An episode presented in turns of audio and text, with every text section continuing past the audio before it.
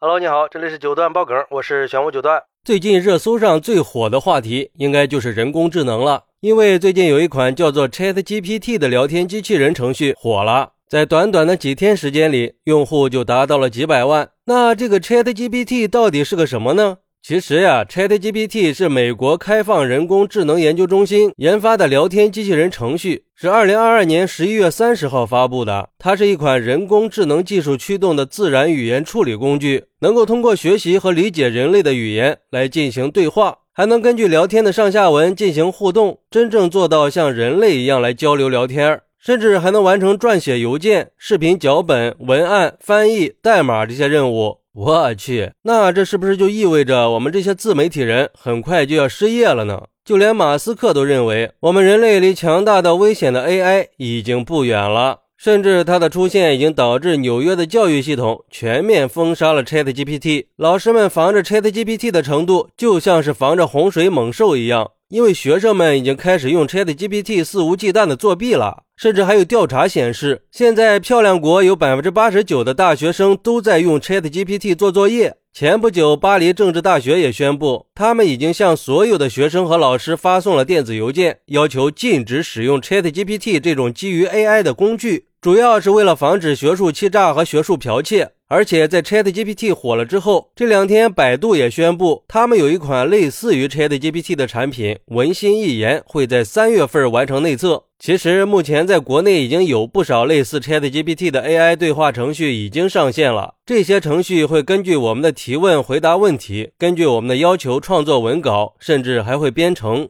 然后网上就有很多的网友开始顾虑：难道我们人类的工作真的要被 AI 取代了吗？对于这个问题，中国工程院原副院长、中国互联网协会原理事长邬贺铨在接受媒体采访的时候说：“现在完全没有必要为 ChatGPT 的出现而担忧，它的出现不过是一种技术进步。其实，在以前就已经有很多的 AI 对话程序正在运作了，就像很多手机就有回答提问的功能。但是，ChatGPT 之所以能够把答案回复的更像是真人。”原因还是在于它本身就有一个足够大的数据支持来搭建这个模型，只要有足够的人力和资金，就能够搭建出这样的数据基础。而 ChatGPT 所谓的举一反三的能力，也是建立在这个庞大数据库的基础之上的。他写出来的那些所谓的诗歌小说。其实也都是在数据复制的基础上完成的，也就是说，它可以帮助我们人类做一些资料整理的基础工作，但是它不可能去代替人类的思想，也不可能具有人类的情感。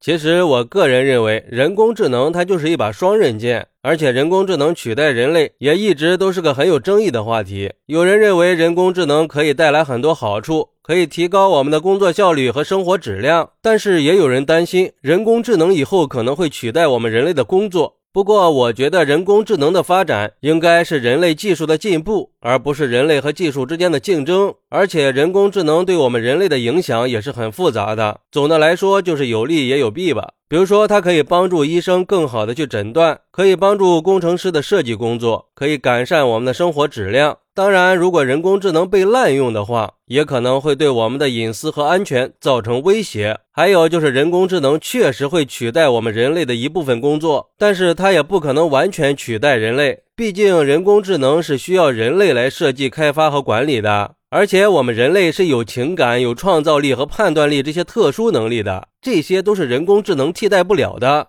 最重要的一点，人工智能会影响我们对自我价值的认识，人工智能对人类价值观造成的影响，这才是最致命的。所以说，我们还是应该用积极的态度去面对人工智能，而不是觉得它会威胁到我们的生存。我们应该不断的提高人工智能的利用效率，让我们可以更好的进步。说白了，我觉得人工智能可以和我们合作，但是它并不能取代我们。毕竟，它的背后需要强大的数据库支撑，也需要大量的资金去维持运营。而我们人类只要活着就可以思考。好，那你觉得人工智能会代替人类吗？快来评论区分享一下吧！我在评论区等你，拜拜。